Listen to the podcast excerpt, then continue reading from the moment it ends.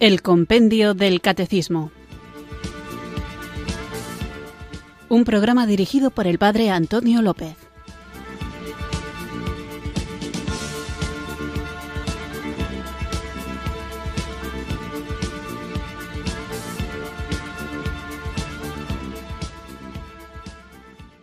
Muy buenas tardes, queridos oyentes de Radio María. Recibido un cariñoso saludo desde Irurzun en Navarra, quienes sintonizáis una tarde más esta radio que cambia vidas, esta emisora de la Virgen, Radio María, para escuchar el programa El Compendio del Catecismo, nuestro espacio diario de formación católica en el que, guiados por el libro que da título a nuestro programa, vamos profundizando en los distintos aspectos de nuestra fe católica.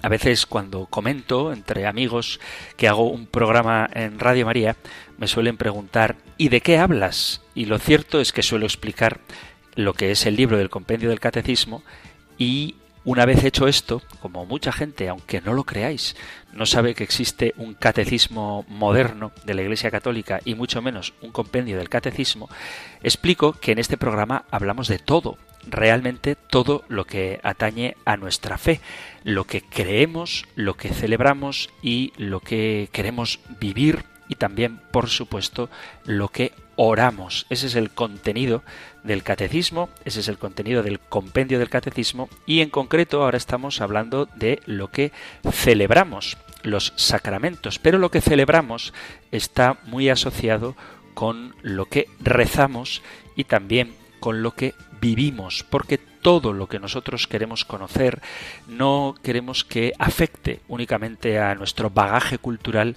sino sobre todo a nuestra conducta, porque es lo propio de quien ha conocido a Jesucristo, dejarse transformar por él en todas las dimensiones de su vida, por supuesto las intelectuales, pero de manera particular las relacionales, tanto la relación con Dios como la relación con el mundo, con el cosmos, con la creación, la relación con el prójimo e incluso la relación con nosotros mismos, todo está marcado por esta presencia de Cristo vivo y resucitado en su iglesia a la que de una manera activa pertenecemos y en cuya construcción queremos estar comprometidos. Pero para que este hacer presente el reino de Dios sea una realidad en nuestro mundo, debemos comenzar por dejar que la influencia del Espíritu Santo se note de manera especial en aquello que más depende de nosotros, es decir, en nuestra propia vida. Y ese camino de docilidad al Espíritu Santo, ese ir desatando los nudos que nos impiden ser libres, ese derrumbar las paredes que dificultan el acceso a Dios, ese volver a la casa del Padre, es lo que llamamos la conversión, una conversión que tiene como herramienta que nos facilita sanar nuestras heridas el sacramento de la penitencia al que estamos dedicando estos programas y que este, como los demás sacramentos, no solo se celebra, no solo se recibe, sino que sobre todo se vive. Y celebrar, recibir el sacramento de la penitencia implica vivir un camino de transformación interior, no fruto de nuestro esfuerzo, sino fruto sobre todo de la acción de Dios en nuestra vida. Vamos pues a seguir profundizando en este sacramento de la conversión, en este sacramento de sanación, en este sacramento de la penitencia y para poder vivir ese cambio que Dios quiere operar en nosotros, invoquemos a quien lo hace posible, es decir, a la tercera persona de la Santísima Trinidad. Por eso comenzamos el programa con un canto que nos sirva de introducción de lo que vamos a hablar hoy y sobre todo de invocación del don de Dios, el don del Espíritu Santo.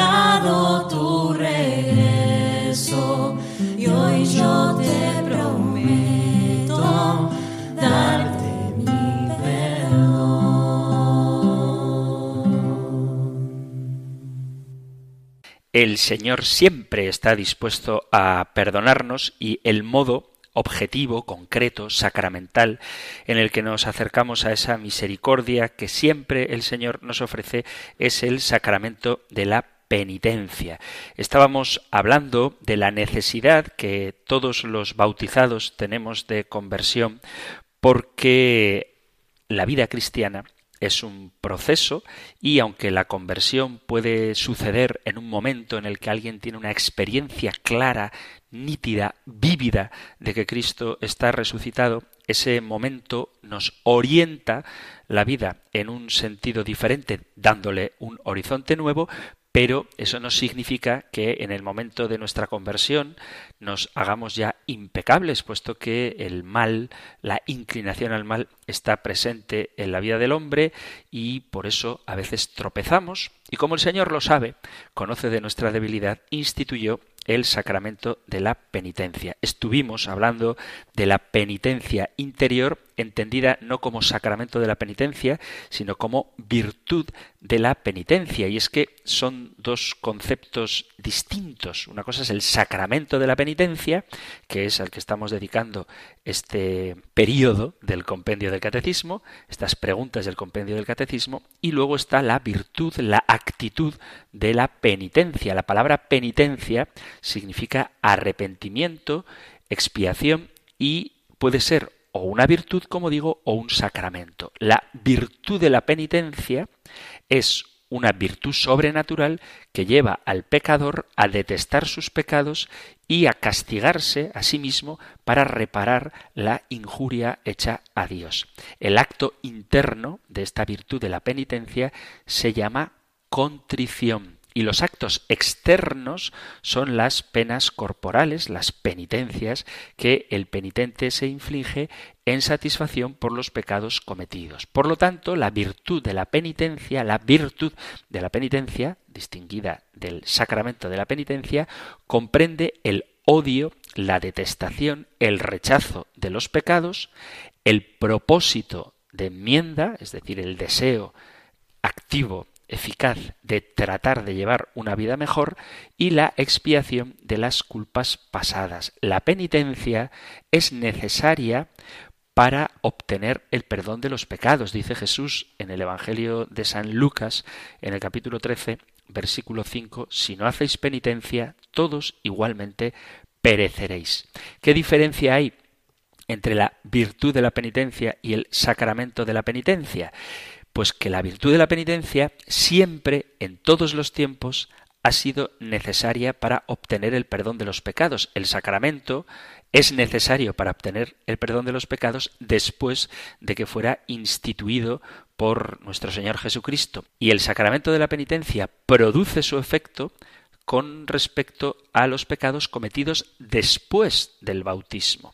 La virtud de la penitencia es una parte del sacramento, que además el sacramento comprende la confesión por parte del penitente y la absolución por parte del sacerdote. La virtud de la penitencia puede existir sin el sacramento, puede uno sentir esa contrición por sus pecados sin la posibilidad de confesarse, pero el sacramento no puede existir sin la virtud de la penitencia, si no hay una aversión al pecado, si no hay un propósito firme de enmienda y si no hay expiación por las culpas. Vamos, por lo tanto, a hablar, a seguir hablando de la penitencia, no ahora como sacramento, sino como virtud, aunque ambas acepciones están siempre vinculadas con la siguiente pregunta del compendio del catecismo que encontráis en el catecismo mayor en los puntos 1434 al 1439.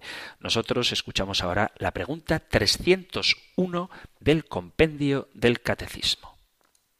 Número 301.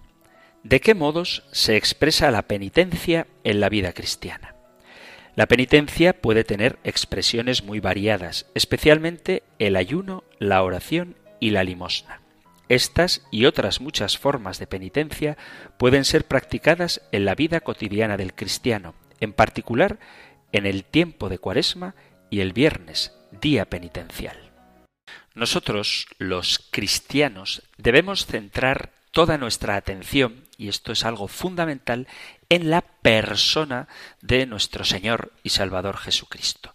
Quien viva un cristianismo en el que no haga referencia constante a la persona viva de Jesús, está desviado del camino. Por eso, porque el centro de la vida cristiana es la persona de Jesucristo, nuestro empeño es el de crecer en conformidad con Cristo que nos guía hacia el Padre mediante el don del Espíritu Santo. Y una manera de crecer en el Señor Jesucristo es observar las prácticas penitenciales que nos fortalecen para resistir la tentación, nos permiten expresar nuestro pesar, nuestro dolor por el pecado que hemos cometido y nos ayudan a reparar las lágrimas que hemos causado con nuestros pecados. Las prácticas penitenciales tienen muchas formas. Por ejemplo, disculparse ante los agravios, sanar las divisiones dentro de nuestras familias, ayunar, especialmente, como dice el compendio del catecismo, en el tiempo de cuaresma, también aceptar con humildad nuestras tareas domésticas del día a día. El propósito de la penitencia no es disminuir la vida, sino enriquecerla. Jesús en el Evangelio nos llama a orar, ayunar y dar limosna. Por eso el compendio del catecismo cita estas tres prácticas que conocemos como prácticas cuaresmales, pero que no se deben delimitar únicamente al tiempo litúrgico de la cuaresma, sino que han de estar presentes en toda la vida del cristiano. Os leo, para que conozcamos el contexto, la lectura del Evangelio de San Mateo en el capítulo 6, Cuidad de no practicar vuestra justicia delante de los hombres para ser vistos por ellos. De lo contrario, no tendréis recompensa de vuestro Padre Celestial. Por tanto, cuando hagas limosna, no vayas trompeteando por delante como hacen los hipócritas en las sinagogas y por las calles, con el fin de ser honrados por los hombres. En verdad os digo que ya reciben su paga. Tú, en cambio, cuando hagas limosna, que no sepa tu mano izquierda lo que hace tu derecha Así tu limosna quedará en secreto, y tu Padre, que ve en lo secreto, te recompensará. Y cuando oréis, no seáis como los hipócritas, que gustan de orar en las sinagogas y en las esquinas de las plazas bien plantados para ser vistos de los hombres. En verdad os digo que ya reciben su paga. Tú, en cambio, cuando vayas a orar, entra en tu aposento, y después de cerrar la puerta, ora a tu Padre que está allí en lo secreto, y tu Padre, que ve en lo secreto, te recompensará y al orar. No charléis mucho como los gentiles, que se figuran que por su palabrería van a ser escuchados. No seáis como ellos, porque vuestro Padre sabe lo que necesitáis antes de pedírselo. Vosotros, pues, orad así. Padre nuestro que estás en los cielos, santificado sea tu nombre. Venga tu reino. Hágase tu voluntad así en la tierra como en el cielo. Nuestro pan cotidiano, dánosle hoy y perdónanos nuestras deudas, así como nosotros hemos perdonado a nuestros deudores. Y no nos dejes caer en la tentación, mas líbranos del mal. Que si vosotros perdonáis a los hombres sus ofensas, os perdonará también a vosotros vuestro Padre Celestial. Pero si no perdonáis a los hombres, tampoco vuestro Padre perdonará vuestras ofensas cuando ayunéis. No pongáis cara triste como los hipócritas que desfiguran su rostro para que los hombres vean que ayunan. En verdad os digo que ya reciben su paga. Tú, en cambio, cuando ayunes, perfúmate la cabeza y lava tu rostro, para que tu ayuno sea visto no por los hombres, sino por tu Padre que está allí, en lo secreto, y tu Padre, que ve en lo secreto, te recompensará. En este pasaje Jesús nos habla de esas tres prácticas penitenciales, el ayuno, la oración y la limosna, y cada uno de estos ejercicios espirituales identificados por Jesús van dirigidos al cultivo de relaciones. La oración el proceso de escuchar y responder a la llamada diaria de Dios sostiene y nutre nuestra relación con Dios Padre, Hijo y Espíritu Santo. Sin la oración personal y sin la oración comunitaria, esta relación con Dios va disminuyendo hasta el punto de que se crea un silencio completo por nuestra parte. Cada día el Espíritu Santo nos invita a entrar en esta seria conversación que lleva a una comunión, el diálogo, el encuentro con el Señor en la oración hace parte indispensable de la vida cristiana entendida como proceso de conversión. Por eso la oración es una práctica penitencial orientada precisamente a entrar en comunión con el Señor, en intimidad con Él, en una relación que nos haga vivir constantemente en su presencia. El ayuno es una forma muy especial de penitencia y es la segunda llamada que Jesús hace y que forma parte de la constante tradición cristiana. El ayuno nos ayuda a poner nuestra casa en orden, todos nosotros. Tenemos que tratar con áreas de nuestra vida que nos someten a servidumbre. Puede ser desde cosas sencillas como fumar, consumir alcohol, una sexualidad mal orientada, una adicción al juego, inhibiciones a veces psicológicas, obsesiones también espirituales, uso inmoderado de cosas que de suyo son buenas, pero que al hacer uso de ellas de manera desordenada se convierten en dañinas para nosotros, como por ejemplo el acceso a Internet, la televisión u otras formas de entretenimiento. Con el ayuno, la autorrenuncia llevando vidas moderadas, nos ayudarán a tener más energía que consagrar al propósito de Dios y a una bien entendida autoestima que nos ayude a sentir mayor interés por el bienestar de los demás y la gloria de Dios. La privación voluntaria del alimento crea en nosotros una mayor apertura al Espíritu de Dios y profundiza nuestra compasión por quienes no tienen lo suficiente para alimentarse. La incomodidad que produce el ayuno nos une a los sufrimientos de Cristo.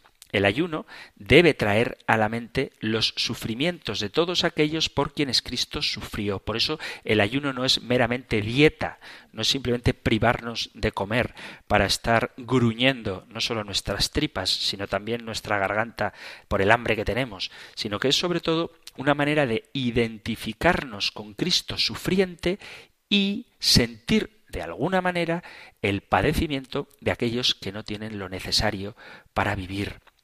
El abstenerse de ciertos alimentos con propósitos estrictamente estéticos, dietéticos, no es penitencia cristiana. Por el contrario, nuestro ayuno, nuestra abstinencia, es una respuesta a la obra del Espíritu Santo. Con el ayuno sentimos hambre que debería suponer para nosotros el hambre y la sed más profundos que tenemos de Dios. Nos damos un banquete ayunando, un banquete de los valores espirituales que guían a las obras de caridad y al servicio. Ya decía el profeta Isaías, ¿no sabéis cuál es el ayuno que me agrada? Romper las cadenas injustas, desatar las amarras del yugo, dejar libres a los oprimidos y romper toda clase de yugo.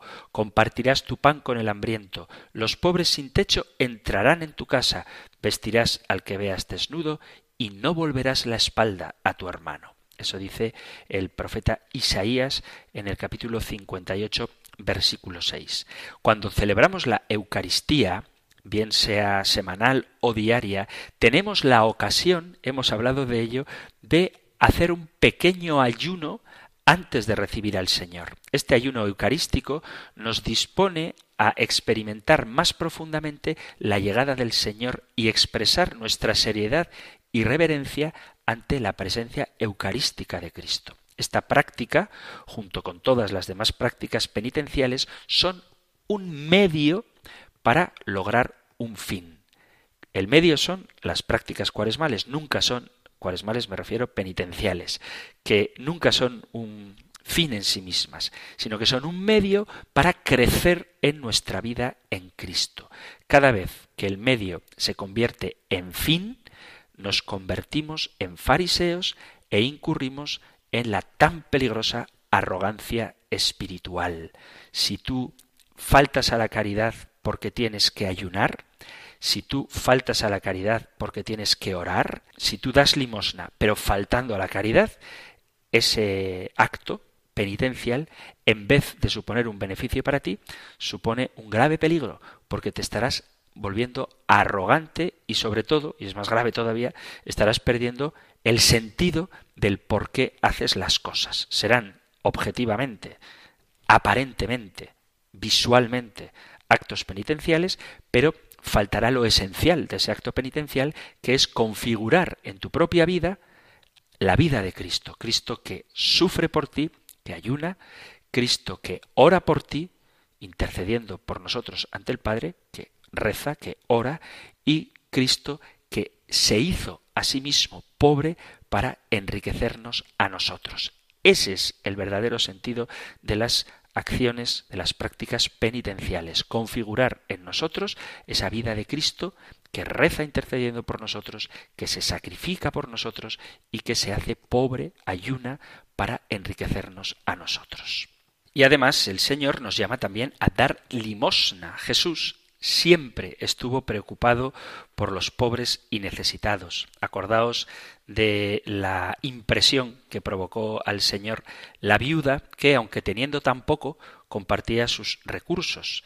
Dice, Creedme que esa pobre viuda depositó más que todos ellos, porque todos dan a Dios lo que les sobra. En cambio, la pobre dio lo que tenía para vivir. Evangelio de Lucas, capítulo 21, versículo a partir del 3. Ser discípulo de Cristo significa fundamentalmente llevar una vida de caridad. Ser discípulo de Cristo significa administrar bien tu tiempo, tu dinero, todos tus bienes, también tus dones, tus talentos, tus carismas, haciendo generosa donación de todo esto a quien más lo necesita. Este triple llamado que hace nuestro Señor a orar, a ayunar y dar limosna tiene una gran riqueza de interrelaciones. En la oración, el Espíritu Santo, siempre activo en nuestras vidas, nos muestra las áreas en las que no somos libres. Ahí es donde tenemos que hacer penitencia, así como a las personas necesitadas de nuestro cuidado. Mediante el ayuno, nuestro espíritu se abre más para escuchar la llamada de Dios y recibimos nuevas energías para hacer obras de caridad. Y dar limosna nos pone en contacto con los necesitados, a quienes luego ponemos delante de Dios en la oración, por quienes ayunamos y a quienes damos limosna poniéndolos en nuestra oración delante de Dios. Así se crea una especie de círculo virtuoso mediante el cual oración, ayuno y limosna confluyen para que nos sintamos más cerca de Dios, no solamente en la oración, sino también en los sentimientos de Cristo sufriente que sufre en los hermanos que más necesidad tienen, el ayuno, y con la limosna saciamos, satisfacemos, reparamos ese sufrimiento de quienes más padecen, que en el fondo es el sufrimiento de Cristo. En el centro de toda penitencia está la llamada de Jesús, ese imperativo, convertíos y creed en la buena nueva. Convertíos que significa cambiad vuestra mente, tomad otro camino y creed en la buena nueva que dice el Evangelio de San Marcos en el capítulo primero. La primera palabra de Jesús es esta, convertíos. Y esto hace explícita la conexión entre ser auténtico discípulo de Jesucristo y la disciplina penitencial. Ser discípulo, seguir a Jesús, incluye cambiar y cambiar exige disciplina, un firme compromiso de hacer todo lo que sea para promover el reino de Dios.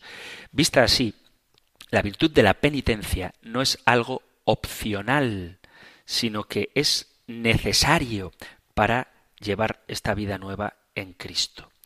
Es morir a nosotros mismos para que viva Cristo en nosotros. Si asumimos con seriedad la disciplina penitencial que tiene su raíz en la llamada al discipulado, entonces identificaremos momentos y lugares específicos para la oración, la penitencia, las obras de caridad. Crecer en madurez espiritual demanda un cierto nivel de concreción, Pues muestra que tomamos en serio la llamada de Dios a la disciplina y que estamos dispuestos a responsabilizarnos de nuestros actos. En la tradición católica especificamos algunos días, algunos tiempos litúrgicos para trabajos especiales de penitencia. Los días normalmente son los viernes, todos los viernes del año, en el que conmemoramos la muerte del Señor y de manera especial la cuaresma, esos cuarenta días donde nos preparamos para los misterios de la Pascua, rememorando la pasión y muerte de nuestro Señor Jesucristo el Viernes Santo, atribuimos a todos los viernes un significado especial. Esa renuncia que hizo de sí mismo y esa ofrenda que de sí mismo hizo Jesús nos invita a entrar libremente en su misma experiencia privándonos del alimento, soportando humillaciones y perdonando a quienes nos agravian. Mediante la gracia del Espíritu Santo, que es el único que opera, que realiza la transformación espiritual, esto podemos hacerlo con un espíritu sereno y regocijado, porque para los cristianos el sufrimiento que tenemos y la alegría no son incompatibles. Existe un misterioso vínculo entre el gozo y el dolor, aunque desde el punto de vista humano parezcan dos conceptos antagónicos. Sin embargo, desde la fe en un Dios que muestra su amor a la humanidad, permitiendo que su propio Hijo se encarne y muera en la cruz, esta aparente incompatibilidad ha cambiado nuestra tristeza convirtiéndola en gozo porque en el misterio pascual de Cristo, que es algo que debemos tener siempre como perspectiva de nuestra vida cristiana, se revela cómo el amor divino es la única fuerza que nos hace pasar de la tristeza de la pasión de Cristo a la alegría de su resurrección. Por eso dice San Agustín, quien ama no sufre de ningún modo el sufrimiento, o si sufre, llega a amar al mismo sufrimiento. No se trata de masoquismo, sino a un cambio de sentido total. El amor a Dios es la clave para superar y vencer el enigma del dolor y vivir la alegría auténtica, la alegría del alma. Los cristianos hacemos penitencia porque somos conscientes de que en la vida hay trances amargos, pero no los interpretamos como cualquier persona. La fe nos impide ver las cosas con un sentido pesimista, o sin sentido, sentido sin sentido.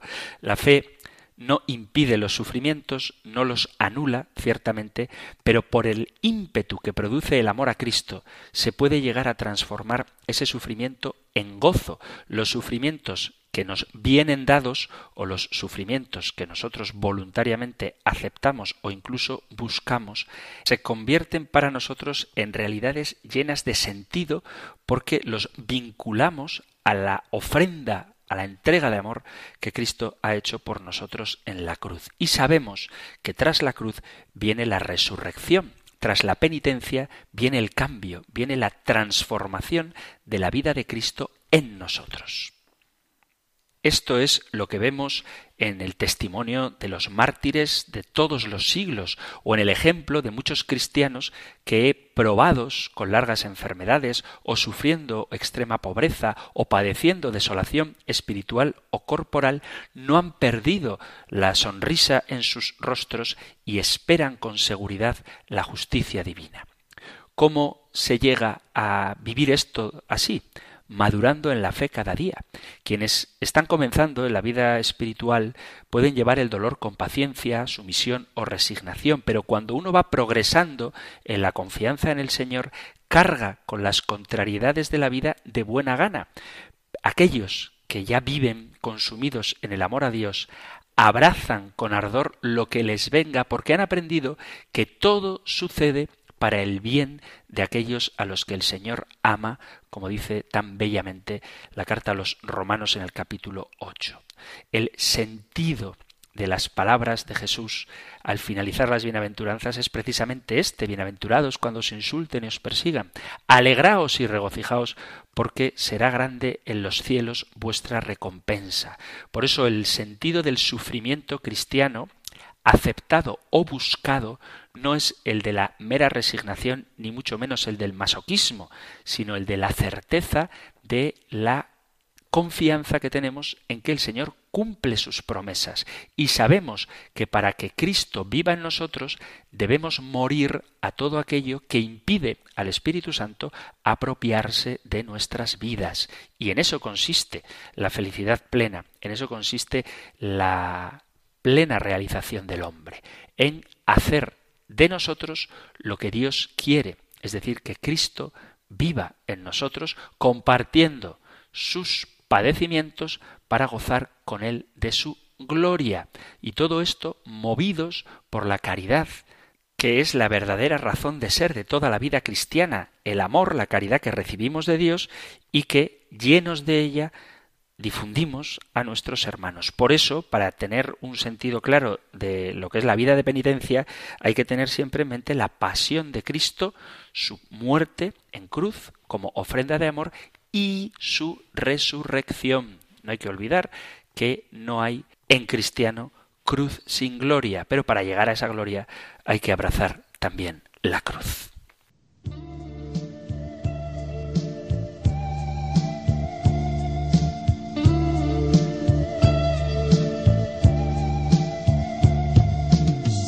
Santa Cruz, con tu fuerza nos arrastras, Santa Cruz ti cuelga la esperanza, porque ante ti no cabe más postura que adorar.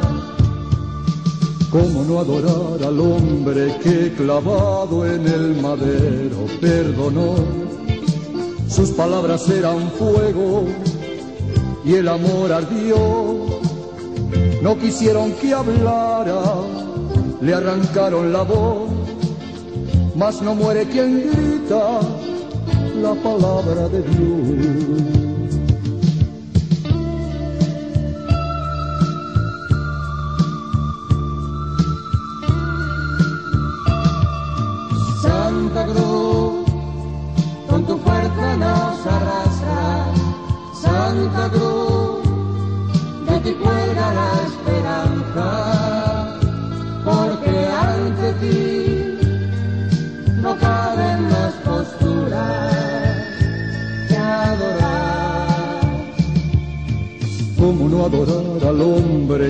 Cuya carne se agrieta de dolor?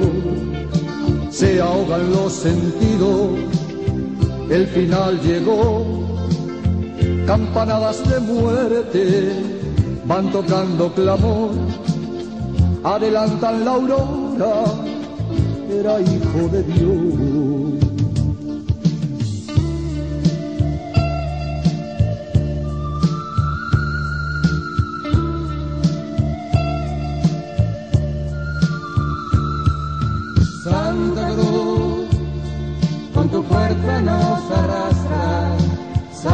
Cruz, de ti cuelga la esperanza, porque ante ti no caben más posturas que adorar. ¿Cómo no adorar al hombre que bajando a lo más hondo resistió y el sello de la vida en su piel grabó? Anduvieron buscando, ningún resto se halló, se le abrieron los ojos venía de Dios.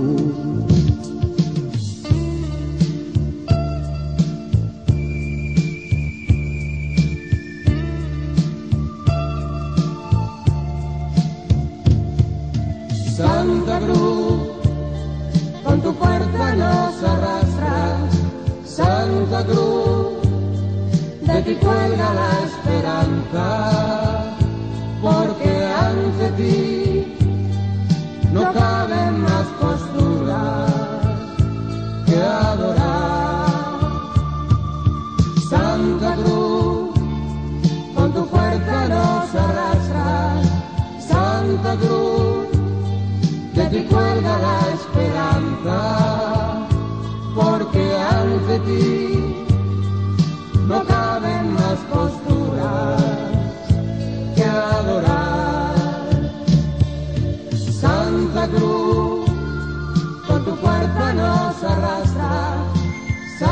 Cruz, de ti cuelga la esperanza,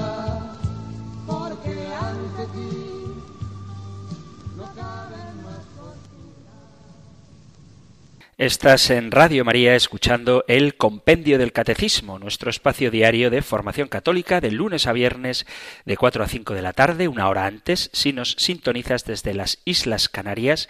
Y hoy estamos tratando la pregunta 301. ¿De qué modos se expresa la penitencia en la vida cristiana? Estamos hablando de la importancia que tiene la penitencia, de cuál es su significado más profundo, que es configurar en nosotros la vida de Cristo y muy por encima de la oración, el ayuno y la limosna, que es de lo que nos habla el propio Jesús en el Evangelio de San Mateo, en el capítulo sexto. También estábamos viendo cómo no es incompatible el sufrimiento y la alegría en la vida cristiana, porque lo que da sentido a los sufrimientos, tanto a aquellos que nosotros buscamos voluntariamente como penitencias, como esos otros que el propio Señor nos manda, tienen pleno sentido en la cruz que culmina en la resurrección y en la gloria de Cristo. Por eso hemos escuchado esta canción Santa Cruz, con tu fuerza nos arrastras, ante ella no queda más postura que adorar, no por la cruz, sino por aquel que en ella nos ha redimido del pecado y nos ha liberado de todo aquello que nos aleja de Dios. Continuamos hablando de la penitencia y citando lo que dice el compendio del catecismo de cómo la penitencia puede ser practicada en la vida cotidiana del cristiano y en particular en el tiempo de cuaresma y el viernes, día penitencial. La cuaresma es sobre todo un periodo de prolongada penitencia para la comunidad cristiana. Juntos nos preparamos para los grandes misterios de la Pascua, comprometiéndonos a cumplir nuestra vocación bautismal para llegar a la madurez cristiana a la santidad y al servicio de nuestra comunidad. Esta respuesta exige a cada uno sacrificio, mortificación, ascetismo, negación de nuestra propia voluntad en cuanto va en contra de la voluntad de Dios. Por lo tanto, la mortificación, esta palabra que a veces es como antipática, pero que deberíamos aprender a recuperarla, nos ayuda a hacer morir lo que hay en nosotros de pecado el ascetismo inculca una disciplina que nos hace cada vez más libres y responsables. Y todo esto se produce en nosotros por la acción del Espíritu Santo, que es quien nos ilumina, nos inflama y nos potencia para vivir con mayor plenitud el camino del discipulado. La mortificación hoy es una virtud como siempre lo ha sido, muy necesaria. Es verdad que está pasada de moda, que a muchos les fastidia y les incomoda hablar de ella porque es difícil, ya que al hablar de mortificación vamos contracorriente. Y esto es porque no se entiende, no se acepta lo que esto significa porque parecería que andamos en contra de la realización personal así como mortificar demasiado las expectativas y la libertad del hombre. Hoy se cree que hay que dar curso libre a la satisfacción de los deseos y de lo que creemos que son necesidades, pero por su validez, por su necesidad, tenemos que hacer una reflexión basada en el mensaje de la Sagrada Escritura para comprender lo que esto significa. La Sagrada Escritura, la Biblia, habla de mortificación, habla de ascesis, habla de penitencia, habla de renuncia y nos ofrece una serie de vicios que hay que extirpar. Nos habla de la lucha contra las tentaciones, de controlar los instintos, del hombre viejo que hay que dejar aparte para pasar de las tinieblas a la luz. El horizonte para comprender y vivir esto es muy amplio. El cristiano ha sido llamado a ubicar su vida dentro del horizonte de la Pascua. La pasión, muerte y resurrección de Cristo nos recuerda que morir y sufrir son sólo un momento, pero abierto a la luz de una vida nueva y plenamente realizada. El aspecto moral, ascético, siempre está presente como consecuencia del encuentro con Cristo resucitado, de manera que la renuncia, que es necesaria, no es un fin en sí mismo, sino que es una manera de encontrarnos con Cristo y Cristo resucitado, negarse a sí mismo, despojarse del hombre viejo para vivir como una persona nueva, es la respuesta a la invitación que Jesús nos hace de ser discípulos suyos con la implícita necesidad de cargar con la propia cruz, lo cual indica un rechazo a cualquier tipo de masoquismo o autodestrucción. Dice el Evangelio de San Marcos en el capítulo 8, leo desde el versículo 34. Llamando a la gente, a la vez que a sus discípulos les dijo, si alguno quiere venir en pos de mí, niéguese a sí mismo, tome su cruz y sígame, porque quien quiera salvar su vida la perderá, pero quien pierda su vida por mí y por el Evangelio la salvará, pues de qué le sirve al hombre ganar el mundo entero si arruina su vida. Pues, ¿qué puede dar el hombre a cambio de su vida? No es renunciar por renunciar, no es sufrir porque nos guste sufrir, es que este morir a nosotros mismos, la mortificación, es el modo, es el camino para alcanzar una vida nueva. Ya lo dice el Señor también. Si el grano de trigo no cae en tierra y muere, no da fruto, pero si muere, da mucho fruto. Esto lo tenéis en el Evangelio de San Juan, en el capítulo 12, a partir del versículo 24. En este horizonte es que podemos comprender la invitación a sufrir con alegría, dice el apóstol Pedro en la primera carta en el capítulo 4. Leo primera de Pedro 4, 12.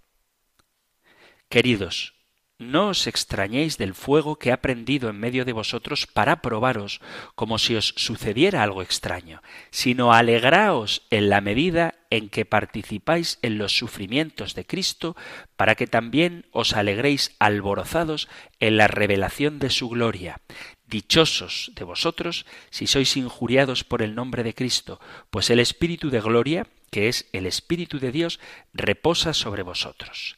Que ninguno de vosotros tenga que sufrir ni por criminal, ni por ladrón, ni por malhechor, ni por entrometido, pero si es por cristiano, que no se avergüence, que glorifique a Dios por llevar este nombre porque se trata de participar en los sufrimientos de Cristo. Y esto es vivir las bienaventuranzas. Felices, dichosos vosotros, cuando os insulten y os persigan por mi nombre, dice Jesús en el capítulo 5, en las bienaventuranzas de San Mateo. Hay un motivo para el camino ascético, para la mortificación, para la penitencia, para la renuncia, y es dominar los propios instintos para conformarse a Cristo. San Pablo utiliza las imágenes deportivas de la lucha y de la carrera para hacer ver que para el logro de la meta se necesita esfuerzo, renuncia y autodisciplina. Dice la primera carta a los Corintios capítulo 9 a partir del versículo 24, sabéis que en una carrera todos corren, pero solamente uno recibe el premio. Pues bien, corred de tal modo que recibáis el premio. Los que se entrenan para competir en un deporte evitan todo lo que pueda dañarles y lo hacen por alcanzar como premio una corona de hojas de laurel que enseguida se marchita. Nosotros, en cambio, luchamos por recibir un premio que no se marchita. En cuanto a mí, no corro a ciegas ni peleo como si estuviera dando golpes al aire. Al contrario, castigo mi cuerpo y lo obligo a obedecerme para no quedar yo mismo descalificado después de haber enseñado a otros. Hoy por hoy, que proliferan los grupos de bienestar físico, donde el deporte forma parte de la cotidianidad de muchos de nosotros, yo también me incluyo, se nos enseña a que hay que sufrir para mejorar físicamente. Si quieres levantar cada vez más peso, tienes que ir gradualmente aumentando la cantidad de volumen que eres capaz de levantar, precisamente para crecer si te limitas simplemente a levantar una pesa de kilo y medio, nunca vas a desarrollarte. Pero si vas subiendo cada vez más, te van a doler los músculos. Pero eso es una señal de crecimiento. Y si quieres eh, tener una buena forma física, te dicen que tienes que ayunar, tienes que hacer dieta, tienes que privarte de los dulces y de los refrescos. Eso lo sabe todo el mundo. Y lo entiende. ¿Por qué? no naturalizamos también en la vida cristiana que es necesario someterse a privaciones para crecer en ella lo mismo que uno se somete a privaciones y dolores para crecer muscularmente o para crecer en salud. Pues si vale la pena para cuidar el cuerpo, que hay que hacerlo, cuánto más no valdrá para cuidar el alma, que ha de durar para toda la vida, para toda la eternidad, y que está llamada a la gloria de Dios. Pese a la impopularidad que suscita el hecho de hablar de mortificación, entre otras cosas porque se rechaza la realidad de la muerte física, no se habla tampoco de la muerte, y también se rechaza las tesis, el autocontrol, las autolimitaciones, pero a pesar de todo, la mortificación la penitencia en este sentido tiene mucha importancia. Es necesario saber releer también en clave actual, ya sea algunos aspectos teóricos como prácticos que tienen que ver con ella. Hay que subrayar ciertamente las dimensiones positivas de la realización humana y de la vida espiritual, evitando un exagerado optimismo sobre la naturaleza humana que no es perfecta y que siempre tiene necesidad de ser objeto de atención y purificación para recuperar toda su belleza y toda su dignidad. Hay que superar también las contradicciones de la mentalidad actual de mucha gente que está dispuesta a renunciar, pero solo para estar en forma o tener un físico perfecto sin la capacidad de aceptar los sacrificios que aseguran un crecimiento, un estar en forma espiritual. Se acepta la mortificación en vistas a un bien mayor, eso es evidente. Se renuncia a cosas buenas, los bienes personales y materiales, pero también a la voluntad y a la libertad por el logro de valores más grandes, para la realización de un yo más auténtico. Solo si se tienen en cuenta los objetivos que se buscan, utilizando todos los recursos posibles, se acepta la mortificación. Desde el punto de vista espiritual, solo teniendo a Cristo como objetivo, se acepta renunciar a todo lo demás. Uno renuncia a su libertad, por ejemplo, cuando tiene hijos, se puede olvidar ya de ver las películas que a él le gustan. Pierde esa libertad, pero lo hace en aras de algo mayor. Bueno, pues ese algo mayor por lo que tú puedes renunciar a cosas incluso legítimas y buenas es el identificarte con Cristo.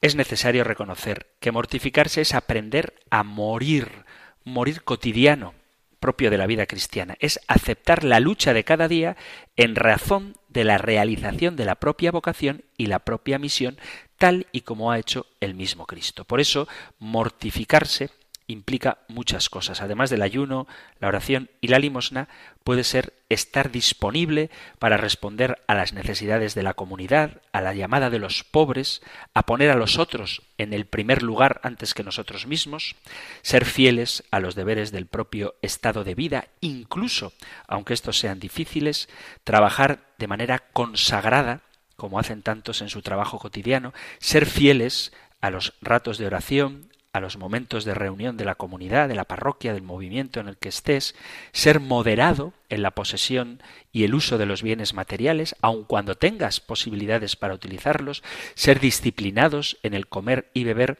evitando cualquier exceso de búsqueda de satisfacción de las necesidades personales, ser moderado hoy en día es muy necesario esto en el uso de los medios de comunicación, evitar los privilegios que uno pueda tener para saltarte las reglas, ser moderado en el uso de la palabra, evitar usar palabras ásperas, aceptar la compañía de quien no nos sea simpático o no esté de acuerdo con nuestro punto de vista, invertir nuestro tiempo en el crecimiento de la comunidad, de la comunión, al servicio de los pobres, vivir con generosidad el servicio de apostolado, aunque estés cansado, aunque tengas dificultades, aunque no seas comprendido, descubrir la necesidad de trabajar en comunidad.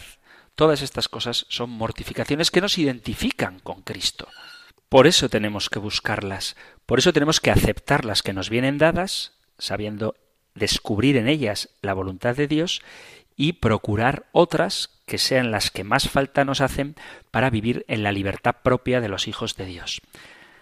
Vamos a dejar aquí el programa de hoy y os lanzo una pregunta a modo de consejo espiritual para todos los oyentes de Radio María y es cuáles son vuestras mortificaciones, cuáles son vuestras penitencias, qué es lo que hacéis para ganar en libertad, para identificaros con Cristo. ¿Hacéis ayunos, aparte de los mandados por la Iglesia? ¿Hacéis ayunos? Os priváis de las redes sociales, por ejemplo, llamáis por teléfono a alguien que sabéis que os necesita, aunque no os caiga del todo bien, calláis la boca cuando se está discutiendo un tema trivial. Si es un tema esencial, no hay que callarse. Pero si es un tema trivial, os calláis la boca aún sabiendo que tenéis razón, os negáis a responder con ofensas a quien os ofende. Todo este tipo de cosas nos ayudan a identificarnos con Cristo y son auténtica mortificación interior que es la que de verdad vale. Porque hay otras mortificaciones exteriores muy útiles, pero que no os aconsejo que practiquéis sin la conveniencia de vuestro director espiritual para no incurrir en la soberbia espiritual, que es un gravísimo peligro. De nada sirve utilizar un cilicio si luego tratas mal a quien se acerca a ti con la excusa de que eres mejor que él porque tú sacrificas tu cuerpo por el amor de Cristo. Por el amor de Cristo puedes sacrificar tu cuerpo, pero sobre todo debes mortificar tu alma para que ame como Cristo ama, con esa dulzura, con esa alegría, con esa amabilidad, con esa capacidad de perdón propia de Cristo, que no podremos lograr si no morimos a nosotros mismos. Si queréis darme vuestro consejo espiritual, vuestro testimonio, o hacer alguna pregunta referida a este tema o a cualquier otro que tenga que ver con nuestra fe católica, sabéis que podéis enviar vuestros mensajes al correo electrónico compendio arroba radiomaria.es, compendio arroba radiomaria.es o al número de teléfono de WhatsApp 668 594 383 668 594 383 o compendio arroba radiomaria.es. Terminamos recibiendo la bendición del Señor. El Señor te bendiga y te guarde, el Señor ilumine su rostro sobre ti y te conceda su favor, el Señor te muestre su rostro y te conceda la paz. Muchísimas gracias por estar ahí, gracias por escuchar el compendio del catecismo y si queréis volveremos a encontrarnos en un próximo programa. Un fuerte abrazo.